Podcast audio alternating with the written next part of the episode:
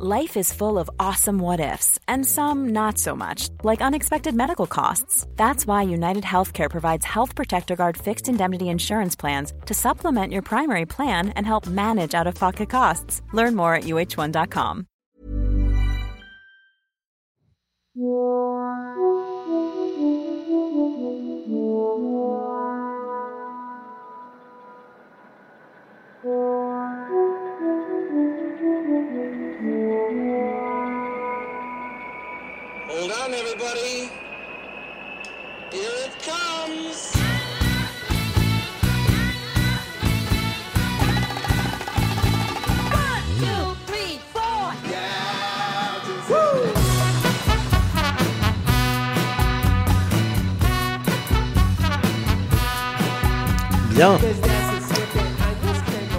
Spot the, le podcast du gravel et du bikepacking. Je sature. Attends, je baisse un petit peu le volume et je reprends. Spot the, le podcast du gravel et du bikepacking, épisode 190. Ici Richard Delhomme. Dans le podcast, il y a un exercice que j'aime tout particulièrement. C'est de recevoir un invité hyper calé dans un sujet que je ne connais absolument pas. Non seulement cela m'évite une longue, fastidieuse et probablement vaine préparation, mais surtout c'est l'occasion d'apprendre quelque chose de la bouche même d'un expert. Même si je ne sais pas exactement ce que fait Xavier, je le connais et le suis depuis deux ans et demi puisque nous avons partagé quelques kilomètres lors de la première édition de la Gravel of Legend à Angers, quand c'était encore intéressant d'y aller. Depuis, je regarde ces péripéties avec un mélange d'admiration et de sidération. Et pour le plaisir des oreilles, laissez-moi vous présenter Xavier. Alors j'ai enlevé, euh, j'ai enlevé les que- quelques trucs de ton CV sur LinkedIn, hein, tu t'inquiètes pas. Étudiant à l'université Savoie-Mont-Blanc pour un projet de recherche portant sur le métier de guide de haute montagne et le changement climatique en lien avec le syndicat national des guides de haute montagne. Guide de montagne. Co-fondateur de ressources SMB, spécialiste de l'apprentissage actif, aspirant guide de haute montagne, moniteur VTT, moniteur d'escalade, ancien membre de l'équipe de France d'escalade sur glace, je suis ouvreur international en escalade sur glace. Ah, Xavier, bienvenue. Eh ben merci beaucoup pour l'accueil. Et si tu veux rajouter une ligne au CV, à partir d'octobre, je serai Bah, doctorant. C'est bien normal à- depuis. Excuse-moi, il y a un décalage. Je disais, euh, si tu veux rajouter une ligne, je serai euh, doctorant à partir d'octobre sur un projet de thèse portant sur euh, l'alpinisme et les nouveaux risques glaciaires. Ouais, mais ça je l'ai pas noté parce que ça m'a paru quand même assez évident en fait. Je me dis euh, bon, voilà, moniteur d'escalade, moniteur VTT. La moindre des choses, c'est qu'il ait un- quand même un projet de doctorat, sinon ça fait branquignol quand même. C'est un peu le principe. Bon alors, il- bon oui, tout de même. Euh, lors de l'épisode avec Julie et Laurie, j'ai un petit peu vendu la mèche. Euh, tu ne le sais pas encore parce que en fait cet épisode je l'ai enregistré hier soir, il n'est pas encore en ligne, mais je me projette un petit peu dans l'avenir quand même, comme toi. Euh, j'ai vendu un petit peu la mèche et j'ai parlé de toi en parlant notamment de cette petite excursion dans le Verdon pour aller monter une voie et tu y es allé à vélo. Donc il y avait 350 km, rien d'exceptionnel en soi euh, pour un athlète de ton calibre. Tu y es allé avec ton pote Simon. Attends, je reprends son nom parce que tout à l'heure en plus je t'ai demandé la prononciation correcte. Welfringer ou Velfringer. Donc voilà, vous êtes partis tous les deux dans le Verdon à vélo, 350 km pour grimper la voie Tom et Jury qui est une 8B+. Est-ce correct? C'est exactement ça. C'est tout à fait correct. Alors pourquoi y aller à vélo? Vous pouvez pas faire comme tout le monde et prendre votre bagnole? Bah parce que déjà on aime beaucoup faire du vélo, les deux euh, tant l'un que l'autre, et l'idée c'était justement de pouvoir avoir un petit euh, un petit projet euh, en partant à la maison en vélo. Moi ça fait un moment que je fais ça. Simon lui fait c'est un très fort grimpeur, il est encore meilleur que moi. Et il se met petit à petit au vélo. Et ça faisait un moment justement que je le tannais en lui disant mais arrête de faire que de l'escalade et viens on va faire du vélo. Et du coup c'est de là qu'est partie cette idée de de- d'aller grimper quelque part. euh, en vélo. À la base, on voulait aller en montagne, on voulait aller faire euh, une voie en face nord du Cervin. Et en fait, euh, trois jours plus tôt, il s'est mis à neiger euh, super bas en altitude. Et du coup, on pouvait difficilement rejoindre Zermatt en vélo euh, dans des conditions correctes. Donc à partir de là, on a trouvé des plans A, des plans B, des plans C pour au final se décider d'aller euh, d'aller dans le Verdon. À la base, on devait faire plus de kilomètres, on devait partir de, de Grenoble directement en vélo. Et là où habite Simon, moi j'habite à Albertville, pas très loin, mais l'idée c'était de partir de là. Sauf que en fait, il a neigé à 1200 mètres d'altitude euh, dans la veille euh, du départ et il fallait qu'on passe par la mur là qui est à 1400 mètres d'altitude et dans le dévolu. Et du coup, euh, on a eu un peu la démotivation de se mettre une journée. Pour le coup, là, ça faisait 600 bornes l'aller-retour et de se mettre une journée à 300 bornes de vélo en passant dans la neige.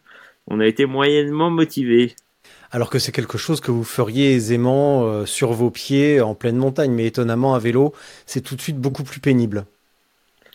Ouais, en vélo de route, la neige, c'est pas très très agréable hein, quand même, hein. surtout quand tu fais de la longue distance. C'est plutôt le froid parce qu'il neige, il pleuvait encore, il neigeotait, il pleuvait le matin même. Et du coup, démarrer comme ça directement sous la pluie, on s'est dit là, on va se cramer complet euh, pour les jours suivants. quoi. Et pourquoi y aller à vélo? Eh ben l'idée d'un voyage un peu plus complet en fait c'est euh, en soi juste euh, bon juste grimper cette voie c'est déjà super chouette. Mais là du coup ça fait un, une belle balade. Ça fait au lieu d'y aller un peu euh, rapidement et puis de rester là-bas pendant trois jours là ça faisait trois jours de balade où on faisait du coup premier jour l'approche le deuxième jour on allait grimper et le troisième jour on rentrait tranquillement tranquillement à la maison. Donc ça faisait un beau un beau petit voyage au milieu de tout ça et c'était plutôt la dimension, cette dimension-là, de, partir euh, d'un point A, aller rejoindre cette voie et, revenir tranquillement à ce point A en, euh, en prenant le temps. C'est rigolo parce que ça modifie complètement la perception qu'on a. C'est des endroits où on a souvent été dans le Verdon quand même, et ça modifie complètement la perception en fait que tu as au global du voyage, où du coup tu es plus du tout dans le, le même rapport. Euh, la voiture, ça, ça coupe un peu la distance, ça coupe un peu le voyage, ça coupe les kilomètres. Alors que justement, bah, quand tu as le vélo, tu reprends un peu tout et tu as toutes les étapes petit à petit, tout plein de points de passage, et ben ça devient des lieux que tu euh, as le temps d'apprécier et de voir. Et du coup, ça te modifie complètement la perception de ces déplacements-là. On passe en plus à chaque fois par d'autres sites d'escalade où on a déjà été grimpé, où on a qu'on a déjà connu, ça nous rappelle des histoires. Et il y a toute une espèce de petite magie qui se met autour de ça. Tu croises des gens, tu discutes, tu rencontres. Et c'est vrai que de ce côté-là du voyage à vélo, c'est, c'est vraiment ouais, un truc qui est, qui est excellent, quoi. J'avais déjà fait ça une fois en partant depuis chez moi. Ah, excuse-moi. Ouais, je disais, j'avais déjà fait ça une fois en partant depuis chez moi. Euh, vas-y, Xavier. J'avais fait ça en partant d'Albertville et j'étais allé grimper à la falaise de Biux et du coup j'étais passé par le Mont Ventoux. Donc j'étais parti d'Albertville et j'avais grimpé le Ventoux et j'étais redescendu de l'autre côté et passé saut et rejoint la falaise de Biux et j'avais été grimper deux jours là-bas. Et c'était déjà un truc qui m'avait bien plu au niveau de la dimension du voyage et, du plaisir. Là, ça faisait 360 bornes et un truc comme un peu moins de 10 000 de dénive. C'est un gros tour du Mont Blanc, quoi. Mais ça m'avait déjà bien plu l'idée de, voir un peu le déplacement et voir ce qu'il y a sur la route pour aller rejoindre tel ou tel endroit. Et ça, c'est vrai que c'est un truc qui change un peu, ouais. Tu fais un petit carnet de, voyage de tes, de tes trucs comme ça? Parce que là, en plus, tu me dis, euh, on part d'un endroit, d'un point A à un point B. Euh, sur la route, on, retrouve euh, des, endroits où on a grimpé, ça nous, rappelle plein de souvenirs et on se raconte plein d'histoires.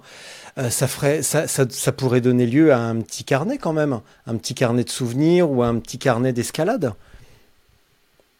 Alors moi j'aime bien écrire, ouais, donc j'en écris un petit peu des bouts de récits et j'écris un peu des choses comme ça. J'ai pas un carnet qui est officiellement fait et, et net, mais j'ai deux trois trucs sur mon ordinateur là qui traînent que j'écris à la volée après derrière et, et qui sont complétés comme ça. Ouais, j'en ai un petit peu. Quand tu pars, là par exemple pour aller dans le Verdon, euh, je connais rien à l'escalade, hein. donc tu excuses mes questions euh, bêtes ou naïves. Euh, ça veut dire que vous emmenez tout le bazar avec vous, les cordes, les mousquetons, la cafetière? Alors la cafetière, on ne la prend pas. En général, on se débrouille pour boire le café euh, dans des bistrots locaux et puis euh, et puis aller boire le café à droite à gauche. Là, ouais, on avait pris de quoi être en autonomie, donc on avait euh, de quoi dormir, un duvet, un petit matelas.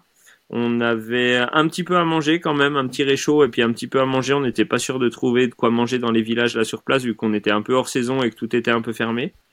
Et après, on prend ouais, tout le matos, euh, tout le matos d'escalade avec nous. Du coup, là, faut pas mal optimiser le matériel et être assez, euh, assez concis et assez efficace.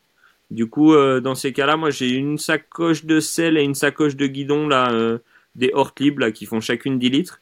Et après, j'ai une sacoche, une full frame là de chez Revelate Design, qui pareil fait une dizaine de litres. Et du coup, après, c'est un peu le jeu de Tetris de tout organiser, tout ranger et tout bien, tout bien resserrer là-dedans, quoi. C'est le matos que j'avais utilisé quand j'avais fait la Davide et ça marchait euh, pas trop trop mal. La quoi? La French Divide. J'avais fait, euh, j'avais pas complètement fait la French Divide, Ah. mais un bout de la Divide. D'accord. Euh, et quand même, euh, c'est un petit peu comme pour, euh, bah pour, pour nous euh, à vélo. Quand tu, quand tu pars, tout va bien, je suppose que tout est bien rangé, mais quand tu rentres, est-ce que que c'est aussi facile de tout remettre dans les sacoches? C'est l'éternel problème euh, des sacoches, c'est toujours très facile, On même a un un sac à dos, c'est toujours très facile à faire à la maison. Et après, quand tu es sur le terrain, c'est tout le temps beaucoup plus euh, compliqué à, à refaire. Donc, euh, bah, il y a, on a réadapté, remodifié, rebougé les choses et on a réussi à à peu près tout mettre. Ouais, mais c'était pas toujours très facile. Alors, on va parler un, petit- entre guillemets un petit peu plus sérieusement.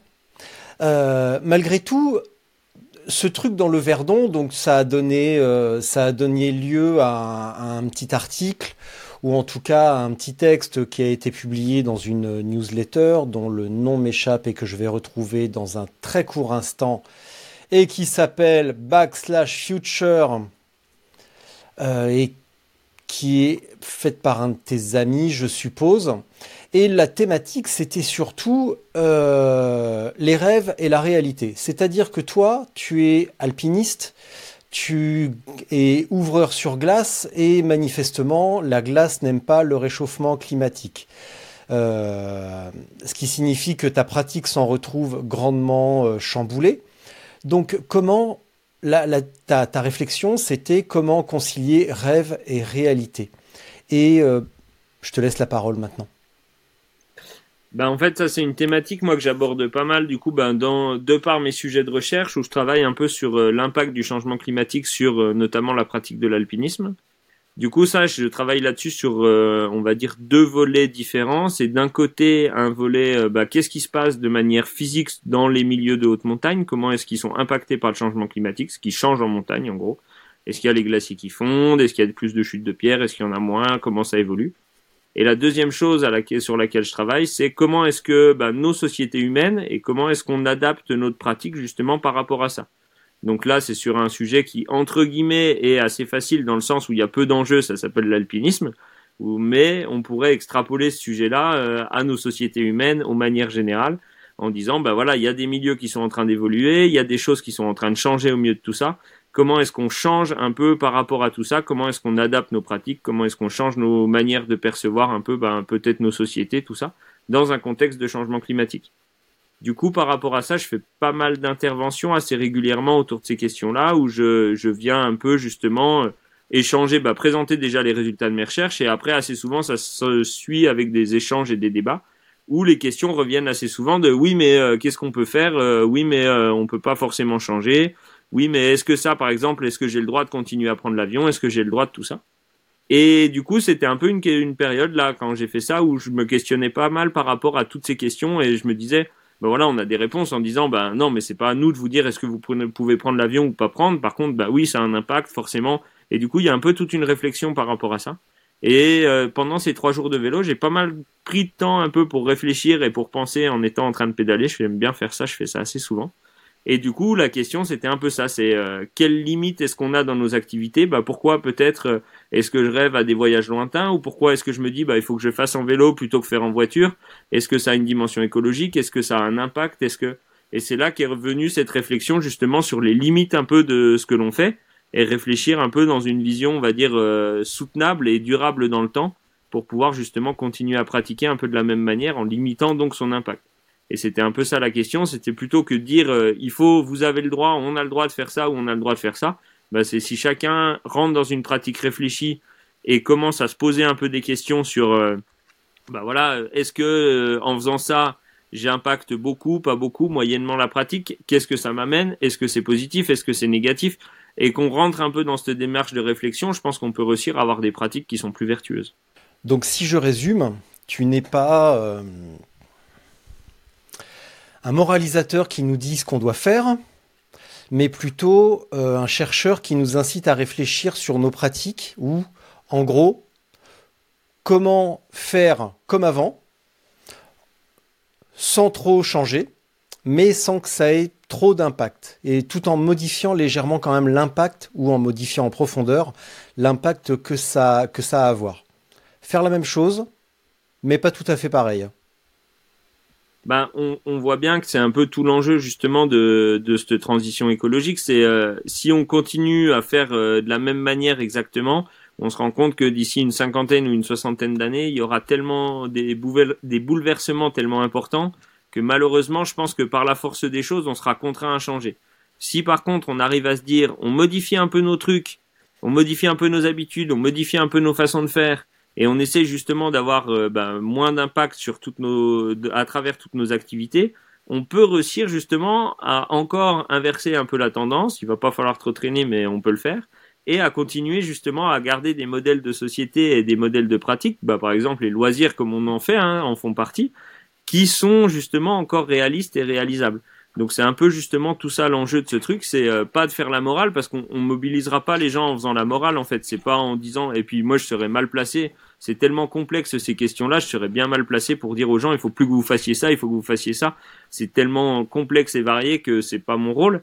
Mais par contre, c'est vrai que de se dire, bah, si chacun fait dans son coin cette démarche-là, on peut réussir à faire déjà des grands changements sans aborder les questions dans une complexité absolue. Hein. Ça peut s'aborder de manière très très simple quel impact j'ai, est-ce que j'estime que cet impact est euh, nécessaire pour moi, est-ce qu'il me fait vraiment du bien, est-ce que j'en tire quelque chose de positif, et sinon, bah, comment est-ce que je peux le modifier et le changer un peu pour euh, réussir à être dans quelque chose qui me motive et qui me donne envie d'intervenir? Et là, je trouve qu'on rentre dans quelque chose de très positif pour une transition écologique. Ouais. Donc, ce qui signifie que euh, tu n'es pas dans ce discours de arrêter de prendre l'avion, par exemple, mais plutôt comment s'adapter, vraiment. Toi, par exemple, comment tu, euh, comment tu vas adapter finalement? Toi, parce que là c'est quand même toi aujourd'hui euh, la vedette. Euh, comment tu adaptes ta pratique pour continuer à grimper, continuer à aller explorer, continuer à faire des expéditions, tout en adaptant justement ton impact et en continuant à avoir cette réflexion? Ben, le, principe de l'expédition, c'est de se dire en fait le, le gros intérêt de l'expédition, c'est euh, tu vas partir, sortir de ton cadre pendant euh, de vie pendant un mois, un mois et demi. Tu vas rentrer un peu dans un truc euh, complètement différent, dans une bulle à part, et puis tu vas être concentré que sur le fait de faire une activité ou de vivre une, une aventure exceptionnelle. Et tu te rends compte en fait à partir du moment où tu sors un peu de ce schéma de réflexion et puis que tu rentres dans le fait de te dire bah par exemple je sors de chez moi, je prends mon vélo et je vais euh, je sais pas traverser la France en VTT, tu peux te mettre pendant une semaine, dix jours dans un cadre à peu près aussi euh, aussi exotique et aussi dépaysant que ça. Donc plutôt que me dire ben je fais peut-être une ou deux expés par an comme on pouvait faire avant et puis euh, partir dans tous les sens. Moi j'ai jamais fait ça parce que j'avais pas les moyens, mais certains collègues font ça ben se dire euh, je fais peut-être un voyage lointain tous les euh, 4-5 ans euh, une fois de temps en temps en gros et le reste du temps bah je vais vivre des aventures autour de la maison et j'essaie de réenchanter un peu ce truc là et de me dire que bah ça me fait aussi plaisir de faire ce truc autour de la maison que euh, d'aller à l'autre bout du monde en prenant l'avion et en allant chercher quelque chose que je trouverais ou que je trouverais pas forcément mais sans certitude. Donc c'est plutôt un peu dans ce schéma mental essayer de se mettre là-dedans de se dire ben voilà si jamais il y a un truc qui me tient trop à cœur ben j'ai envie d'aller euh, je sais pas grimper à tel endroit et découvrir une nouvelle culture découvrir d'autres personnes vivre des choses euh, différentes ben je peux y aller par contre bah j'essaie de pas le faire forcément tous les ans et puis j'essaie de trouver des trucs qui me plaisent autour de chez moi et qui sont euh, qui sont un peu en adéquation avec ce que je pense en fait bah, ce qui me ce qui est plusieurs à en avoir parlé récemment. Euh, et si on revient à notre petit monde du bikepacking, c'est euh, de voir l'apparition de, de, personnages qui insistent en disant Oh ben moi je veux pas aller sur cette course, c'est trop loin, je veux pas prendre l'avion, alors je m'interdis de faire cette course. Est-ce que c'est vraiment pertinent? De euh, d'être dans cette réflexion finalement complètement binaire, noir ou blanc, et il n'y a pas de réflexion entre les deux, et de et si on prend ça dans une démarche un petit peu plus vaste et un petit peu plus large de prise de conscience générale, est-ce qu'on peut vraiment faire changer l'opinion publique en adoptant des points de vue aussi, euh, comment dire, radicaux? Alors, euh, bah, je pense que ceux qui font ça en sont euh, relativement convaincus et sont relativement sûrs de leur de leur truc là-dessus. Moi, j'avoue que c'est vrai que plutôt que dire euh, non, je ne vais pas faire ça, en fait, je pense qu'il ferait mieux de, de, Ils ont décidé de pas y aller pour une question d'engagement écologique ou quoi que ce soit. Et eh ben, tu dis rien, tu y vas pas et tu laisses faire ceux qui y vont et puis tu prends pas position forcément là-dessus. Je trouverais ça un peu plus euh, pertinent et un peu plus modeste et mesuré. Et après, euh, c'est clair et net que on essaye, en fait, bah, c'est beaucoup plus rassurant et c'est tout le temps beaucoup plus simple d'essayer de résumer le monde de manière binaire. Euh, je prends l'avion, je prends pas l'avion, c'est bien, c'est mal. En fait, les problèmes, ils sont tous tellement plus complexes que ça que euh, ça sert à rien de le résumer de la sorte et ça sert à rien de, de changer de la sorte.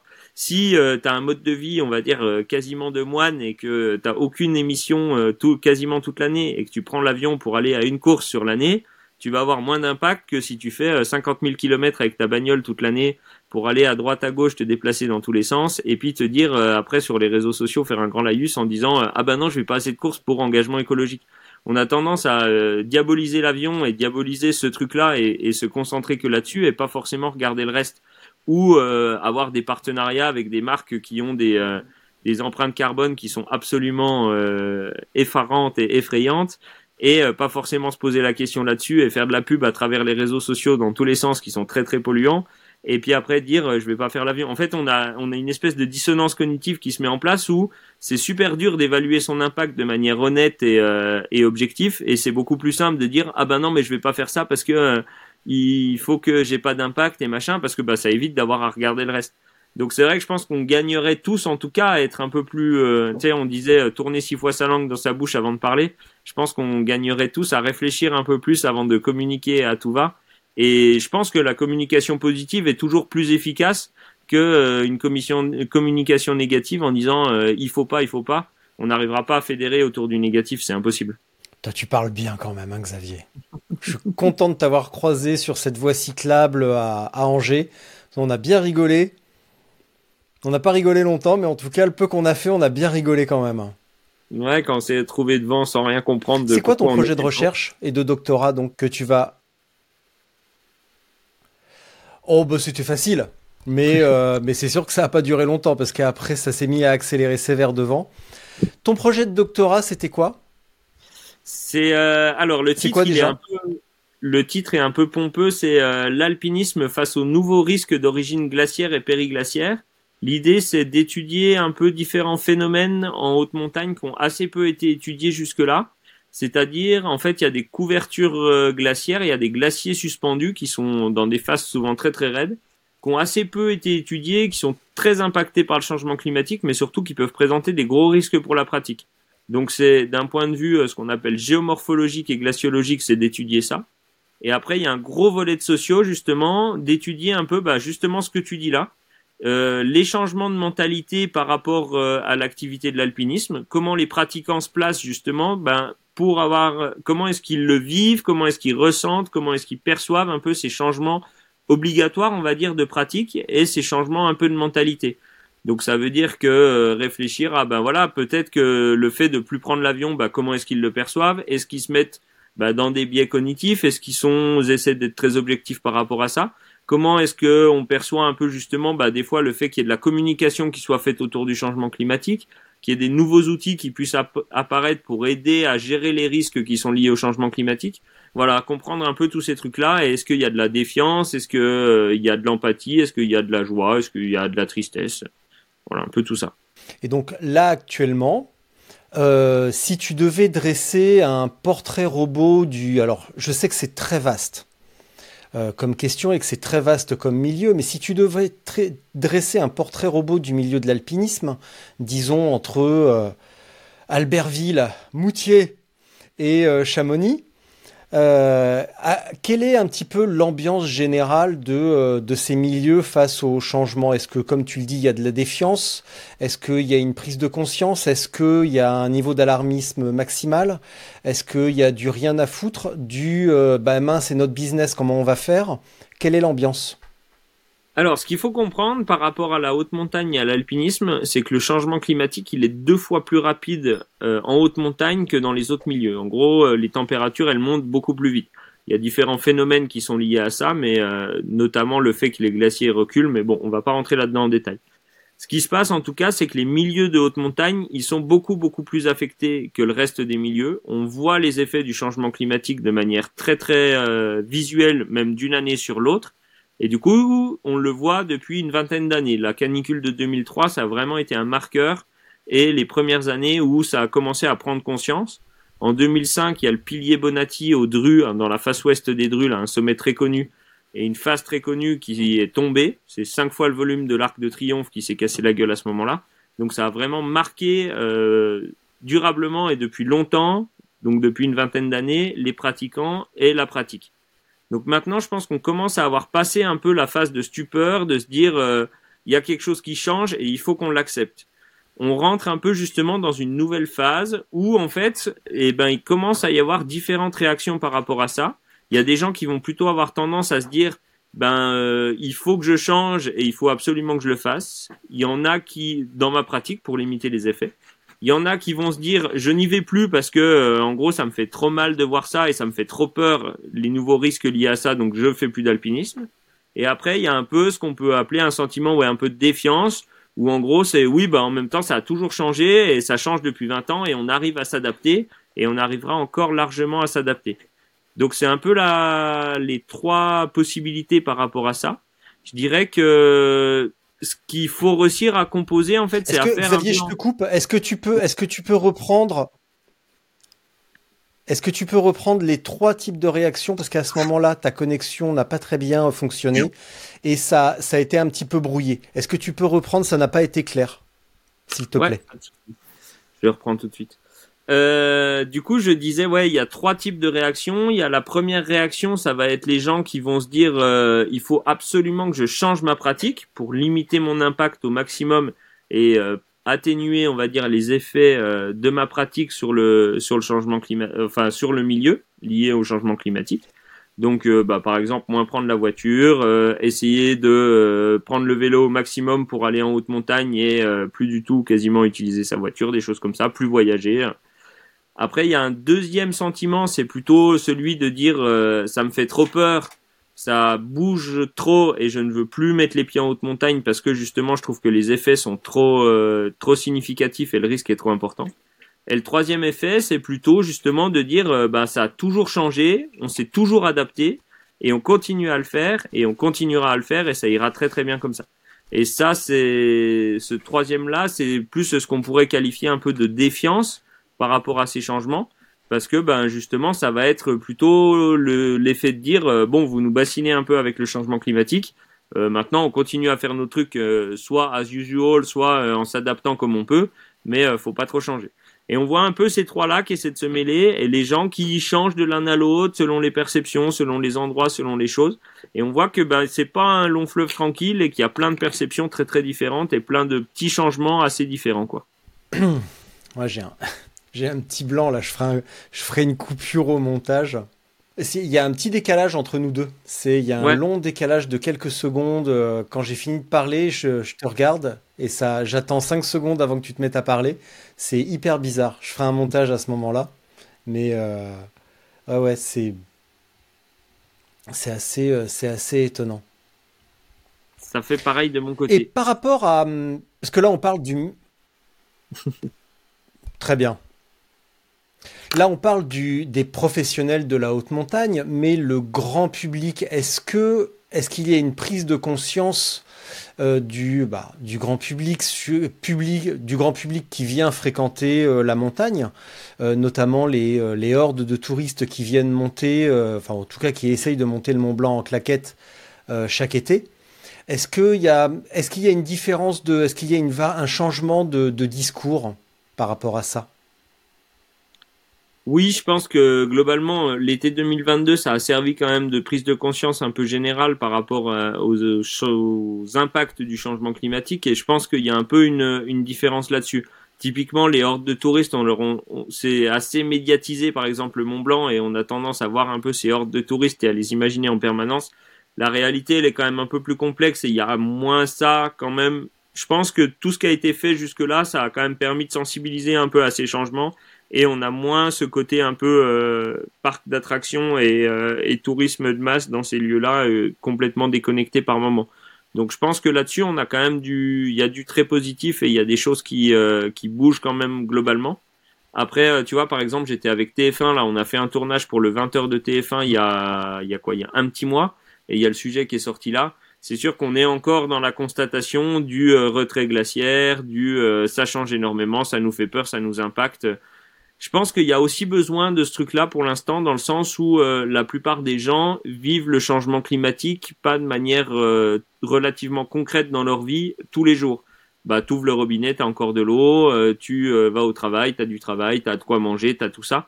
Et on n'est pas encore dans des changements profonds des milieux et des changements profonds de nos modes de vie et de nos habitudes. Ça, par exemple, nous en montagne, on l'a déjà beaucoup plus dans le sens où bah il y a des voies qui existent plus, il y a des endroits qui passent plus. C'est comme s'il y avait des routes en vélo ou des chemins de gravel qui étaient euh, complètement ravagés par le changement climatique et qu'on ne pouvait plus les emprunter du tout et qui disparaissaient.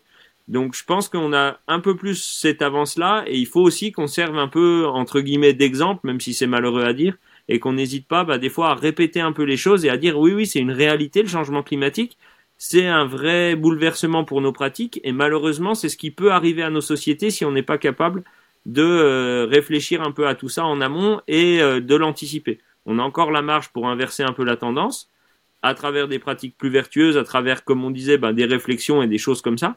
Mais il faut pas trop qu'on traîne et il faut qu'on le fasse collectivement. Quand tu dis on a une petite marge de manœuvre, ça signifie quoi?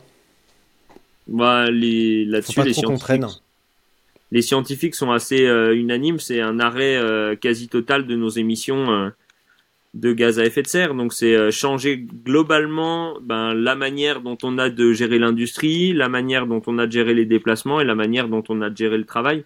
Il faudrait vraiment qu'on baisse là-dessus. Et pour ça, tu vois, typiquement, moi je suis convaincu que le vélo, on en a fait un, un objet très de performance, on va dire, mais je pense qu'il a aussi tout sa place comme moyen de déplacement individuel comme euh, au quotidien en fait. Et je pense qu'on aurait tous beaucoup à gagner à pouvoir euh, essayer d'en faire plus en vélo. Et je pense que je prêche un convaincu, mais que en voiture au quotidien et dans tous les sens. Moi, quand je vois des gens qui sur le plat en ville pour faire deux kilomètres prennent euh, leur voiture au lieu de prendre un vélo, je me dis qu'il y a encore pas mal de chemin à faire et pas mal de boulot à faire. Tout à l'heure, tu as mentionné les changements dans nos vies, euh, dans nos vies quotidiennes. Certes, euh, la pratique des alpinistes est un petit peu chamboulée, mais ça reste quand même euh, un pourcentage infime de la population mondiale. Est-ce qu'il y a d'ores et déjà des populations de montagne qui sont impactées et qui ont vu leur mode de vie radicalement changer ou modifié par les bouleversements en cours?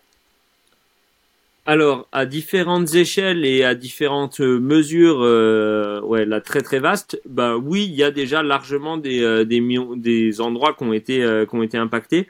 Alors en France, bah, je dirais qu'il y a déjà tous les moniteurs de ski. alors on va commencer par le très léger et le presque un peu, on pourrait dire futile, même si ça a quand même de l'importance. Quand même beaucoup de moniteurs de ski de moyenne altitude et de basse altitude qui voient un peu leur activité économique baisser dans tous les sens de manière plus dramatique euh, les habitants de la Roya et de la Vésubie, euh, le gros, euh, l'énorme coulée de boue qu'il y avait eu dans leur vallée et le gros impact, ben ça, ça avait fait un, choc quand même assez important. En Suisse, il y avait eu la vallée de Bondo sous le piste Saint-Gallo qui s'était fait dévaster par une coulée de boue liée justement à un gros écroulement rocheux.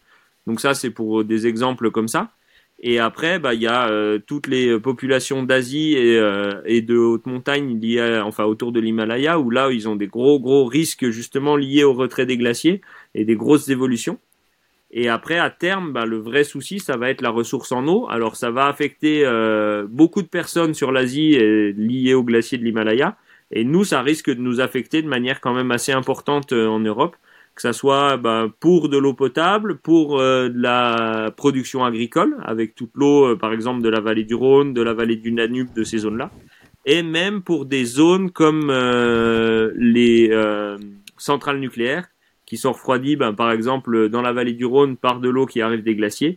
Et si on a moins d'eau en été et au printemps, dans des moments où on va avoir besoin peut-être plus d'électricité, par exemple, pour faire marcher la climatisation, bah là on peut avoir des vrais gros problèmes dans les années à venir. Qu'est-ce que ça te fait d'entendre, euh, je ne sais pas si tu as suivi, mais euh, là y a, dans le trail, il y a eu toute une un mini bouleversement dans le trail et on va y venir un petit peu au trail sur euh, la blessure de Kylian Jornet et son obligation d'aller courir une petite course de merde en Suisse pour obtenir sa qualif à l'UTMB et euh, blessure qu'il a contractée euh, suite à son expédition dans l'Himalaya. Est-ce que ça, selon toi, bah alors évidemment c'est difficile de donner un avis ou de, de juger ce qu'il fait, mais est-ce que ça a encore un, sens d'aller euh, en expédition dans l'Himalaya? Est-ce qu'il y a encore des choses à y découvrir? Est-ce qu'il y a encore des, entre guillemets des choses à y voir? En gros, en, 2023, est-ce que ça a encore un sens d'aller dans l'Himalaya? Pour moi, ça a encore un sens et ça a encore une pertinence dans le sens où c'est des voyages qui sont absolument incroyables. Tu découvres d'autres cultures, tu rencontres des gens qui sont euh, exceptionnels là-bas et qui sont vraiment très très sympas. Et je trouve que ouais, ça a un sens qui est, euh, qui est vraiment génial dans le sens où on prend le temps. Enfin, ça a du sens si on prend le temps de rencontrer des gens, de discuter, d'apprendre des choses, de rencontrer des. Euh, si on y va juste, par exemple, le plus vite possible pour péter un record et puis revenir et puis euh, avoir rencontré personne, discuté avec personne, croisé personne, on s'est mis dans une bulle pour pas tomber malade et puis euh, on fait juste de la consommation et du tourisme, je trouve que ça perd un peu de son sens. Par contre, si on y va, ben ouais, pour rencontrer d'autres populations, vivre des aventures et des, moments assez inoubliables et ouais, il y a vraiment des, des choses et des gens incroyables à rencontrer là-bas des choses à vivre. Ça nous permet aussi de comprendre pas mal de choses, je trouve, d'aller dans ces endroits-là. Ben, par exemple, il y a une perception qui est très très différente par rapport à la nôtre du changement climatique, dans le sens où, euh, ben, tu vois, par exemple, le Népal, c'est un des pays les plus pauvres au monde. Eux, ils te le disent clairement, euh, c'est leur seul but, c'est de survivre. Et euh, la question climatique, ils en ont rien à faire du tout. Ils veulent juste pouvoir manger à leur faim et puis vivre selon notre modèle. Et tu comprends que, ben, par exemple, on a véhiculé des valeurs, on a transmis des choses qui sont, ben, on le voit maintenant un peu limite, mais c'est un modèle qu'on a construit il y a 60 ans et qui maintenant porte ses fruits là-bas. Et du coup, on se rend compte de, on comprend quand même pas mal de choses, pas mal de changements. Et, euh, et du coup, dans ce sens-là, ouais, le voyage, ça, ça forme et ça ouvre l'esprit de manière euh, incroyable. Après, si on fait le voyage, je trouve que faire un voyage juste pour de la perf et en le faisant de manière très auto-centrée, moi, je suis moins partisan de ça et je trouve qu'on perd un peu de, de ces, euh, de ces côtés, de ce côté-là, quoi. Il y a quand même un petit effet pervers dans ce que tu viens de dire parce que hum, bah, quand j'entendais des gens dire euh, je prends plus l'avion, je voyage autour de chez moi. Euh, et je découvre des choses incroyables autour de chez moi, en bas de chez moi, en restant en France. Euh, j'avoue que j'ai toujours été un petit peu perplexe parce que, comme tu viens de le dire, ce qui fait la, la magie et le plaisir d'un voyage, c'est aussi de se dire ah tiens putain je suis pas chez moi, il y a pas, c'est pas le même mode de vie, c'est pas la même langue, c'est pas la même nourriture. Et dans ce que tu viens de décrire, hein, il y a un petit effet pervers, c'est que pour prendre conscience quasiment euh, des effets du changement euh, climatique et euh, de, des effets un petit peu négatifs de notre mode de vie, eh ben, il faut aussi continuer à voyager pour aller le voir et aller découvrir une autre perspective et une autre perception. Bah, c'est exactement ce qu'on disait avant et c'est en ça que moi je suis pas partisan de dire ah je prends plus l'avion et il faut plus prendre l'avion c'est que en fait c'est tellement complexe et tellement euh, varié qu'en fait on peut pas y répondre répondre à ces questions de changement climatique par des réponses binaires et simples de je prends plus l'avion donc euh, c'est réglé et c'est tout bon.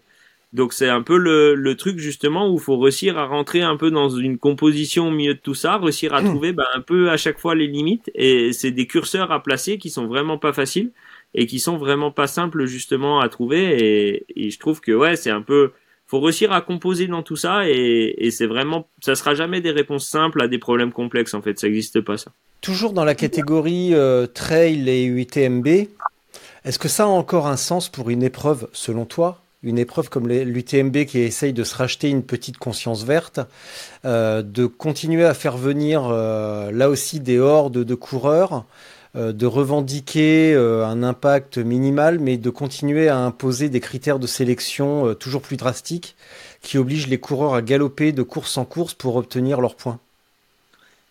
Ben, alors là, pour le coup, je pense que l'UTMB, à mon sens en tout cas, c'est devenu une machine commerciale et plutôt qu'attaquer les pratiques individuelles et, et, les pratiques personnelles comme je prends plus l'avion pour aller en voyage là ou là, je pense qu'il faudrait plutôt attaquer euh, les pratiques commerciales et attaquer un peu justement tous ces grands groupes et ces espèces d'impositions justement, bah, comme tu le dis, à courir à droite, courir à gauche pour aller avoir assez de points. Et puis en fait, le fond de l'histoire, c'est quand même de réussir à faire suffisamment d'argent et puis à faire vivre toute une économie autour de ça. Donc je pense que c'est vrai que c'est pour ça, je suis un peu plus euh, radical, je dirais, dans le sens où déjà c'est pas forcément trop ma tasse de thé Je trouve qu'on perd quand même beaucoup de choses à travers ces courses-là. On perd euh, de la liberté d'aller à droite, d'aller à gauche, de faire un peu comme on a envie. C'est un truc qui m'avait euh, frappé quand je faisais la French Divide justement. J'ai été euh, disqualifié à la fin du parcours parce que j'étais allé me balader à droite et à gauche pour voir des points de vue qui n'étaient pas sur le parcours et que j'avais envie d'aller voir quand même. Et du coup, je me suis dit, mais attends, mais en fait, c'est complètement con. J'ai, sur le coup, j'étais déçu et je me suis dit, mais attends, c'est complètement con. En fait, je suis allé me balader à droite et à gauche, voir des trucs sur le parcours qui me plaisaient et il me disqualifie pour ça, mais en fait ça va pas gâcher mon aventure et ça va pas gâcher le fait que j'ai passé 10 jours de vélo qui était exceptionnel. Et ben votre euh, tracker, je me vous le mettez bien où je pense et puis je l'éteins et puis je vais continuer ma balade et puis je vais aller finir mon truc tout seul dans mon coin quoi. Ah, Xavier, en une phrase, tu as résumé pourquoi je continue à te suivre deux ans et demi après et pourquoi on a autant rigolé à vélo il y a deux ans et demi. Euh, parce que c'est c'est exactement, euh, même, même si je partage pas cette, euh, totalement cette vision, parce que euh, la course c'est la course et bah faut aussi savoir pourquoi on vient. Et mais c'est vrai que de temps en temps on peut s'autoriser une, une, petite variation et être disqualifié pour pour des trucs comme ça. En plus on le voit actuellement avec des disqualifications vaguement abusives sur des épreuves ultra. Euh, c'est euh, c'est quand même assez rigolo. Mais j'en déduis que toi, on ne te reverra jamais en bikepacking euh, entre guillemets compétitif. Non, ouais, du coup, moi, ça a été vraiment le, le, déclic et j'en ai refait pas mal et je j'en referai pas en compétition, ouais, pour ça. Bah, j'ai suivi un peu ce qui s'est passé à la transcontinentale et c'est vrai que, alors, je les connais pas et quand je vois qu'ils écrivent justement qu'ils sont super déçus et qu'ils sont tout ça, je me dis que c'est quand même dommage que des gens qui du coup ont pas fait, enfin, font pas la course, sont dans l'organisation mais font pas la course, arrive à avoir un pouvoir aussi important que ça. De, en fait, t'as des mecs qui ont passé dix jours à rouler là comme des fous, qui se sont éclatés. Et, et du coup, t'arrives à les décevoir de ce qu'ils ont fait et de ce qu'ils ont vécu juste pour une décision un peu, en plus, qui a priori paraît complètement absurde. Je me dis, putain, t'as un pouvoir d'influence sur, euh, sur l'aventure que vivent les gens qui est énorme. Et c'est triste, quoi, parce que, en fait, le, fond de l'histoire, il est pas euh, sur le fait qu'ils aient respecté les règles ou pas. Ils viennent de vivre dix jours de fous. Ils sont trop contents de leur truc. Bah, vas-y. Enfin, c'est quand même dommage de leur dire bah non ça compte pas c'est nul ce que t'as fait enfin c'est vrai que je trouve ça un peu dommage est-ce que dans la réflexion globale que tu euh, aimerais euh, voir être menée, est-ce que finalement il n'y aurait pas une petite réappropriation individuelle des pratiques et se détourner progressivement des organisations? Alors se détourner des organisations, euh, je sais pas dans le sens où je trouve qu'il y a quand même des trucs très très positifs qui en sortent à chaque fois. Il y a quelques années, je t'aurais dit oui, et maintenant, bah tu vois, typiquement euh, Gravel of Legend, on se rencontre là-bas et ça permet de faire plein de rencontres super et ça amène à des choses qui sont super positives. Donc je pense que c'est pas forcément se détourner des organisations. Je pense que c'est une chose qui est bien. C'est réussir à trouver en fait au-delà de l'organisation des motivations et une source de satisfaction et de plaisir quoi qu'il en soit et quoi qu'il en coûte. Ça veut dire que ça soit une partie intégrante de l'aventure et une partie intégrante de la chose sympa, mais que ça soit pas forcément l'objectif euh, absolu et l'unique moyen d'être heureux de ce qu'on a fait. Ça veut dire que ben tu c'est la cerise sur le gâteau en gros quoi. Le fait qu'il y ait une course, une organisation, un podium, ça soit vraiment la cerise sur le gâteau, mais qu'on vienne chercher euh, du dépaysement, du plaisir, du voyage, de plein d'autres choses. Ça peut être plein de choses ce qu'on veut, mais que ça soit pas l'unique moyen d'être heureux de, ce qu'on a fait, je pense. Tout à l'heure, tu as dit, euh, pour rationaliser un petit peu notre pratique, il faut se demander euh, ce qu'on y trouve, ce que l'on y gagne, et euh, ce que l'on perd en n'y allant pas. Donc évidemment, cette subtile balance, je vais à un événement, socialement et humainement, qu'est-ce que j'en retire, et si je n'y vais pas, eh ben, qu'est-ce que, qu'est-ce que l'on m'arrache et qu'est-ce que j'y perds? Est-ce à l'aube aussi avec cette réflexion d'une forme supplémentaire d'égoïsme en se disant, euh, bah non, euh, j'en, j'en retire trop de bénéfices d'un point de vue euh, social, humain, personnel, et bah merde au reste? Est-ce que ça ah bah, suffit comme réflexion, cette balance Ça peut être, euh, ça peut être complètement la dérive et ça peut être justement complètement l'abus dans lequel on peut tomber là-dessus. Et c'est là qu'on se rend compte qu'en fait, il y aura jamais un modèle qui sera absolument parfait et qui sera absolument infaillible. Moi, je pense que ça n'existera pas. On va peut-être créer une nouvelle manière de réfléchir, une nouvelle, euh, des nouveaux critères un peu, on va dire, de, de, de réflexion et d'acceptation ou non d'une aventure mais on n'en fera jamais quelque chose de parfait parce qu'encore une fois, c'est tellement complexe que ça marchera dans un, pendant un moment dans un concept là, et puis après, ça sera forcément remis en cause par d'autres, et puis on réinventera autre chose et on changera, et ça sera une perpétuelle évolution comme ça. Donc je pense que, comme tu le dis, en fait, ça peut tomber, on peut à chaque fois en fait tomber dans des dérives pas possibles. Et les philosophes grecs, ils en parlaient déjà, ils disaient qu'il fallait de la modération dans quoi qu'on fasse. Donc bah, je pense que ça va être le même principe. Il va falloir qu'on arrive à inventer un autre modèle, réfléchir autrement, mais pas le pousser à l'extrême et peut-être juste réussir à trouver un peu une modération au milieu de tout ça. Et puis après, bah, ça changera encore et puis il faudra essayer de re-être mesuré là-dedans. Et je pense que ça sera plutôt comme ça qu'il faudra voir les choses. Toi, au quotidien, tout à l'heure, tu me disais, euh, euh, tu nous parlais de, de ton projet, enfin, pas de ton projet, de ton, de ton, de ton sujet de doctorat. Euh, qui est globalement d'aller étudier des trucs qui se passent à haute altitude. Au quotidien, comment, comment on fait pour aller pour étudier des trucs très hauts? Je schématise à l'extrême. Mm. Comment on fait pour étudier des glaciers ou des, euh, des, euh, des, blocs, des blocs très très hauts? Ça veut dire que tu dois quand même y aller encore pas mal? Je réponds. Attends, je rallume la lumière, je te réponds. Me revoilà. Vous vous rendez compte là il est 14h51 à Chartres, il fait encore jour, mais par contre à Albertville, c'est déjà la nuit. Ouais, bah là, c'est bien l'automne en ce moment là. Aujourd'hui, là, c'est bien bien l'automne. Euh, pour répondre à ta question, du coup, ben là-dessus, encore une fois, il y a euh, et encore Albertville, Albertville, ça va. ouais, du coup, je disais, euh, ça pourrait être, ça pourrait être Moutier, Moutier, Moutier. Moutier, il n'y a pas de soleil, mais n'importe quand dans la journée ni hein dans l'année. Hein Moutier? Ah, c'est horrible. Passer à Moutier, c'est. C'est un, petit peu l'inverse de Harry Potter et de Voldemort, ça t'arrache à un morceau de ton âme de passer à Moutier. ouais, c'est à peu près ça, ouais, c'est à peu près ça. Bon, on n'y fait que passer. Hein. ouais. Donc euh, ouais, pour répondre à ta question, euh, par rapport à ça, il n'y a pas forcément de, de, consensus encore sur le sur les relevés et sur euh, la manière de faire de la science. Alors, il y a des gens qui continuent à estimer que la, la, science et la pratique scientifique est au-dessus un peu de tout, on va dire, et que peu importe l'impact, on va peut-être pouvoir aller en hélicoptère, faire des mesures, aller faire des choses comme ça. Moi, je suis plutôt partisan de me dire que si je vais étudier les effets du changement climatique sur les milieux de haute montagne, j'essaie de limiter au maximum mon impact pour justement ben pas trop intervenir là-dessus et pas trop avoir euh, avoir une action euh, une action importante. Donc de ce fait, ben tu vois typiquement on a fait des mesures l'an passé euh, sous le sommet du Mont Blanc là sur l'arête des bosses. Et ben on est monté en ski avec avec les copains, on avait le matériel sur le dos et après on est redescendu en parapente. Voilà, c'est des approches qui sont pas toujours possibles, pas toujours réalisables. Ça va encore une fois, on peut pas, je vais pas avoir la position moi de dire il faut plus faire ça ou faut faire que ça ou machin. Moi, c'est vrai que dans mon cas, j'essaie de me dire bah si je dois aller en haute montagne pour faire des relevés et pour faire de la science, j'essaie de limiter au maximum mon impact et pour ça, bah ça passe par le fait de déjà on prend la voiture, c'est déjà pas mal, mais après par contre pour le déplacement en montagne, on le fait euh, par nos propres moyens en essayant de limiter justement notre euh, nos impacts. Alors, quand tu parles de... Moi, ce que je voulais savoir, en fait, c'est comment tu fais, vraiment. Mais, de manière très pratique et concrète. Euh, je me doutais que tu allais parler un petit peu de déplacement en hélicoptère, mais je voudrais surtout savoir comment tu fais, en fait.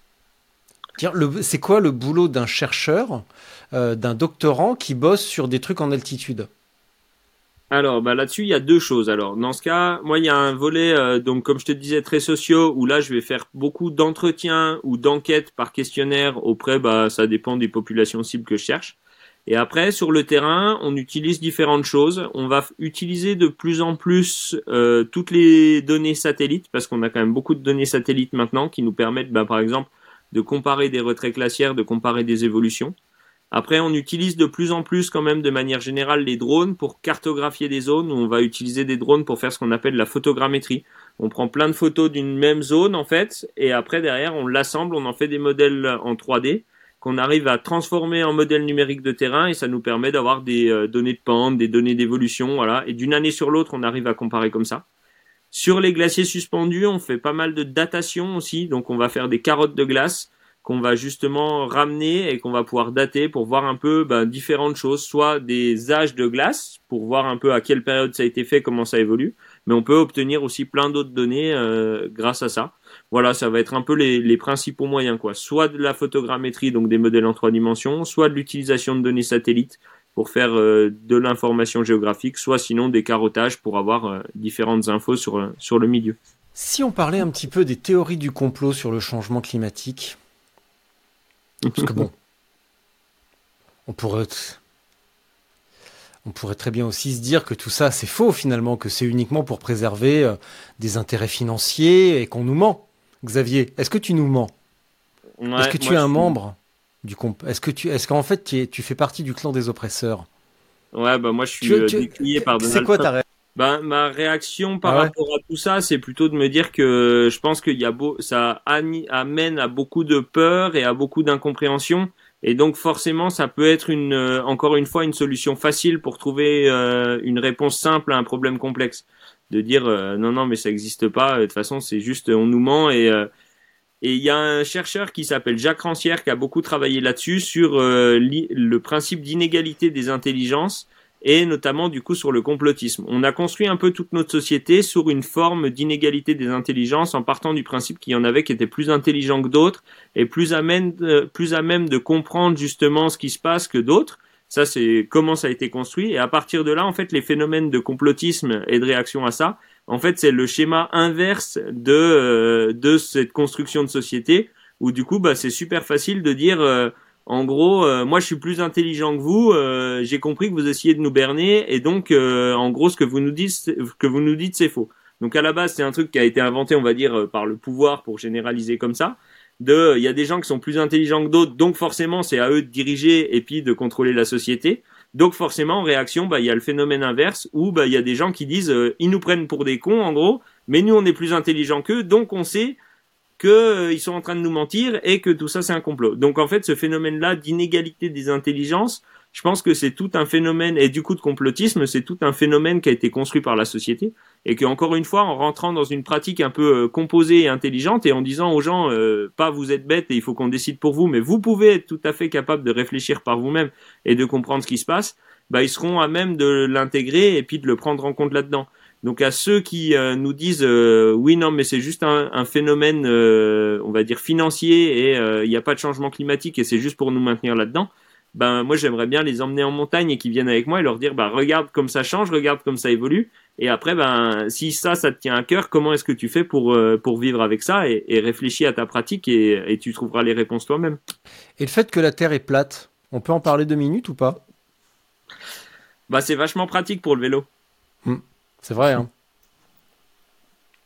C'est vrai que c'est quand même assez balèze. Hein. Est-ce que tu as vu, euh, j'en avais déjà parlé un petit peu ici une fois, mais je suis à, chaque fois atterré quand j'y pense et je le regarde régulièrement parce que c'est tel, en fait c'est drôle.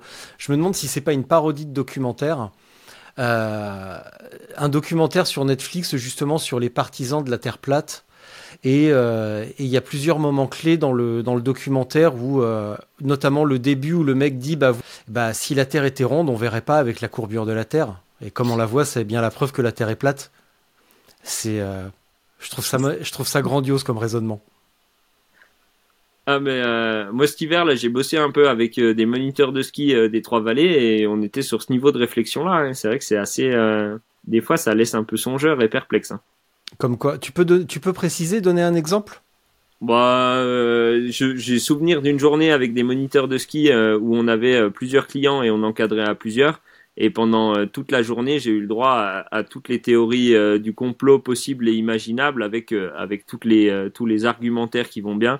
Donc ça a commencé par le World Trade Center, ça a suivi par la Lune. Non, ça a commencé par le changement climatique, c'est faux. Après, ça a suivi par le World Trade Center. Après, ça a suivi à la Lune. Après, on a parlé, ils m'ont parlé de Lula et Bolsonaro, de Trump et Biden, de eux ils savent. De... Et en fait, à chaque fois, c'était le même principe. C'était nous on sait mieux que les autres et les autres vous savez pas en fait et euh, en gros vous êtes des moutons de suivre. Et c'est vrai que c'était assez, euh, ouais, assez, euh, et ouais, étonnant comme journée. Mais j'avais vu ça dans le journal, j'avais vu un truc passer parce que je suis, j'ai collecté, je collecte plein d'articles avec mon fil RSS et j'avais pas, j'ai vu passer un truc où c'était un moniteur pète les plombs en pleine montagne et bute tous ses clients à coups de piolet. C'était toi? Non, c'était pas moi. ah, non, non, c'était pas ce jour-là alors. Bon, mon petit Xavier, euh, Certainement. Euh, il me semble qu'on a fait le tour. Est-ce que tu vois quelque chose à ajouter? Est-ce que parce que je l'ai précisé dans l'introduction, euh, je n'ai qu'une vision très très courte et euh, limitée de ce que tu fais, de ce dont tu peux parler et des thématiques que tu peux aborder. Est-ce qu'il y a quelque chose que tu aimerais euh, apporter de plus? Bon, je pense qu'on a déjà pas mal discuté autour de ces questions-là, on a déjà pas mal échangé. Après, c'est sûr qu'on peut toujours rentrer plus en détail, discuter, échanger beaucoup plus autour de ces questions-là. Moi, si tu me lâches, je peux t'en parler pendant des heures et des heures. Mais euh, je pense qu'on a déjà bien abordé cette question et du coup, c'est voilà, je pense qu'il faut croire un peu en, ses rêves aussi, continuer à avoir des rêves au milieu de tout ça. Et puis, euh, ouais, la solution de réfléchir un peu à, à l'impact qu'on a, c'est déjà, c'est déjà un moyen qui est super. Et dans tout ça, je pense que le vélo, ça a toute sa place et ça a une place qui est complètement centrale euh, dans les évolutions de nos sociétés et qu'il faut rien lâcher là-dessus. Et le gravel, pour ça, c'est un super bon moyen et c'est vraiment top. Et tu me mets ça à la fin. Le gravel, c'est vraiment top. Bon, d'accord. Est-ce que tu peux développer? Ben, euh, c'est encore une fois dans cette vision un peu euh, peut-être que le vélo a été euh, vachement développé sur la vision très sportive et très performatrice de l'activité avec des, vélos qui sont de moins en moins on va dire polyvalents et de plus en plus spécifiques et qui sont surtout pas forcément accessibles à tout le monde donc je pense que l'idée ça peut être encore une fois que le gravel ça permet de rendre à nouveau cette activité là accessible et abordable par beaucoup de monde le VTT, c'est devenu souvent euh, très très technique et très très complexe. Le vélo de route, ça devient très très performatif. Et le gravel, en se mettant entre les deux de tout ça, justement, si on n'en fait pas à nouveau qu'une machine de performance et qu'une machine à faire la compétition, ça peut redevenir un truc qui euh, permet à des gens de saisir du vélo, de saisir du déplacement, de saisir de la, du plaisir et de la joie de se balader en vélo, de découvrir des paysages, de rencontrer du monde. Et ça, c'est pour moi un truc qui est vraiment, qui me tient à cœur et qui me plaît vraiment je le vois avec ma maman, hein, elle voulait plus du tout faire de vélo, plus du tout faire de vélo de route parce qu'elle était pas bien, elle avait peur sur le vélo. Et là, je lui ai trouvé un gravel et elle s'éclate avec, elle trouve ça trop bien, elle arrive à, à, se déplacer, à faire plein de trucs, à redécouvrir plein de choses. Et on peut en faire justement plein de trucs du gravel, que ça soit ben, se tirer la bourre avec les copains, euh, aller faire la course, mais aussi ben, prendre le temps de rouler tranquillement, d'aller découvrir des paysages, d'aller découvrir des gens, rencontrer des choses, euh, voir ce qui nous entoure. Et ça, c'est un je pense que c'est, il faut qu'on continue à l'aborder dans cette vision un peu complexe et multiple, et pas que sous un seul prime de un seul prisme de performance. Et pour ça, ça peut vraiment être un truc qui est chouette et qui est sympa. Tu vois, c'est pour ça, t'es, t'es énervant, Xavier. Tu parles bien, c'est chiant. Je vais te laisser pour ta minute de solitude. Je te, re- je te retrouve après. Merci, Xavier. Avec plaisir. Allez, salut. continue. Eh, tu prends le temps qu'il faut, hein. Si tu veux faire deux minutes, trois minutes, euh, fais ce que t'as à faire. Ok, pas de souci. Eh Xavier, c'est le- c'est l'heure de la minute de solitude là. Faut que tu parles maintenant, mon garçon. Et tu veux que je te dise quoi? Tu veux que je continue à te parler de moi? C'est pas fini? Allez Ah, mais tu dis ce que tu veux maintenant. Je dis ce que je veux. Mais Eh non, ben, de vélo, de ce que tu veux, de liberté, de, de rêve. Vas-y. Eh ben, moi j'aimerais beaucoup euh, refaire euh, le, les sept majeurs euh, à la journée là en vélo et je suis en train de vraiment plus réfléchir à ça là. Pour, je pense que cet automne là j'ai commencé à pas mal rerouler et de faire le guide c'est vraiment bien pour ça parce qu'on marche un peu tous les jours avec les clients en montagne et du coup ça nous fait l'endurance fondamentale, l'entraînement en endurance fondamentale c'est vraiment chouette. Du coup, j'ai commencé à me, à me réentraîner un peu là-dessus, donc je fais le guide et en plus je vais rouler un peu en spécifique. Et je pense que cet automne, j'aimerais bien aller mettre un petit run là dans les euh, dans les sept majeurs à la journée, et puis aller me refaire un peu des grandes balades en vélo comme ça, hein. surtout qu'avec les couleurs d'automne. Quand j'avais fait la, la traversée là de d'Albertville jusqu'au euh, jusqu'à Sceaux en passant par le Mont Ventoux, ça m'avait vraiment plu là. Parti le matin à 4 heures euh, de nuit, j'avais pris la neige au col de au col de Menet là au-dessus de Clel, et après j'étais j'avais basculé dans le sud et là je m'étais retrouvé dans le chaud et dans le sympa et j'avais fait une ascension du Ventoux par Malocène après euh, 330 bornes, euh, plein coucher de soleil euh, en fin de journée, euh, et en haut du Ventoux, il y avait même, euh, du coup, j'étais arrivé juste à la fin, là, il commençait à faire nuit, la route était gelée complet, et ça avait fait un petit verglas. À la descente de l'autre côté, c'était sec, heureusement, parce que j'avais vraiment peur de, de me faire mal.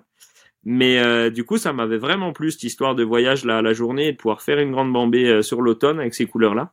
Donc je me dis que là, faire les sept majeurs, ça peut être vraiment sympa à ce moment de prendre le vélo là, commencer à partir et puis euh, lever de soleil sur le vélo, tu continues, tu roules toute la journée, tu fais le coucher de soleil, tu finis euh, de nuit. Ça, c'est un truc qui me, qui me motive et qui me plaît sacrément. Je pense que j'ai dépassé ma minute.